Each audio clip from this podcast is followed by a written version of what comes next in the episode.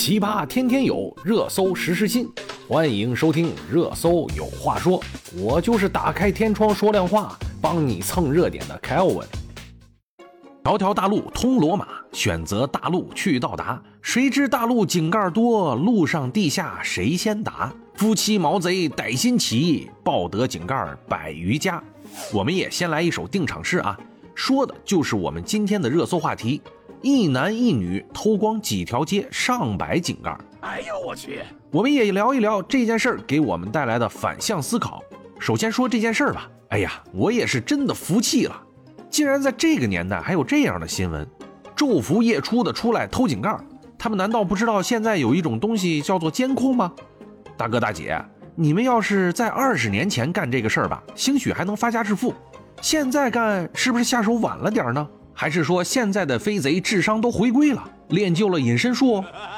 大胆设想一下，这一对神偷夫妻，你们是不是知道有摄像头，也知道无法销赃啊？然后现在也没有工作，想来个免费的饭票，然后去一个绝对没有疫情的地方住上几天，那这个代价是不是也有点太大？保证你们进去以后啊，发现和想象中的完全不一样。再说销赃，收赃的大哥，我也想问问你。你是打算融化了，然后打个镯子吗？这玩意儿你收来能干什么呀？哦，我知道了，您是打算做个霸天虎这样的艺术品，那一定是这样的。其实啊，这个事件也侧面的反映了另一个问题，这个也是我今天特别想说的问题，那就是井盖。不知道大家有没有发现呀？现在经常是一条路上有无数个井盖，这也是侧面印证了飞贼夫妇是怎么能够做到几条街就能偷到上百个井盖。那井盖的门类也是五花八门，有上水井、下水井、污水井、通信井、电力井等等等等，五花八门。总之，修一条路大概一公里，恐怕井盖啊就能铺满五十米吧。经常是一条路修好以后平平整整，然后就开始各种的重新挖开打补丁，最后一条好好的路上铺满了创口贴。时代是进步了，但是以前啊，小时候好像还真没有遇到过这么多井盖。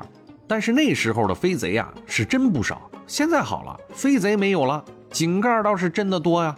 井盖被偷了，那安全隐患是真的巨大的。如果这一条街的井盖都没有了，那基本上就禁止通行了，无法通过了。即便就是井盖不被偷，开车上路那也和驾校考科目是一样的，有一项专门叫做压井盖。有时候啊，我是真的怕轮子压在井盖一侧，然后掉进去出不来呀。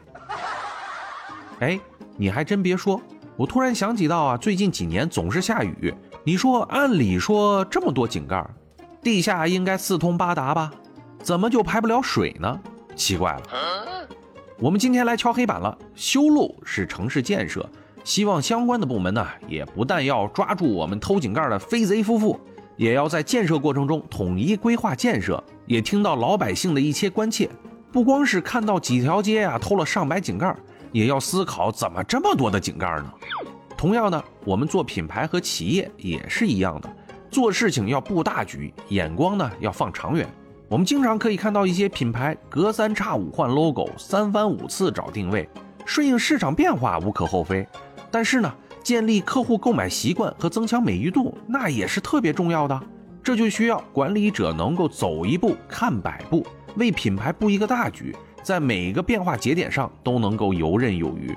我们来举一个例子，这样的优秀品牌不占少数，大家最常见的就是老干妈。老干妈辣酱一说出来啊，大家脑子里面就会出现它的瓶子长什么样啊，包装是什么样，这个就是记忆认知。然后呢，它后面也出了一些其他的口味，改换过包装，但是大家还是会认可老的包装。所以呀，它现在按照老包装出了一系列的套装，这个就是顺应市场的变化，改变自己，布大局，走大路，不打补丁。那我们现在来说一个打补丁的品牌。统一有一个方便面的品牌叫做小浣熊干脆面，你可能也吃过啊，而且伴随着我们的童年。但是呢，你仔细想一下它的包装，就感觉好像是那个样子，但是具体是什么样子也说不出来。然后在超市里找到它的时候呢，就得挨个的去找它。等找到的时候，你就会恍然大悟啊，又换包装了。这个品牌就一直走在打补丁的路上，包装更新换代的速度比口味更新的速度都还要快。我们并不是不倡导包装和功能的更新，主要是需要有策略、有节奏的更新。紧跟时代是绝对没有错的，但是也要有大局意识。通常我给的建议是换品质，不改大画面。我们能够想到的品牌有什么呢？有可口可乐、宝马、奥迪、娃哈哈矿泉水。其实他们的品牌也一直都是在不断的更换包装和 logo，但主要还是增加更强的品质感。而不是哗众取宠的画面感。好了，今天的热搜有话说就说这么多了，记得评论和订阅，我们明天见。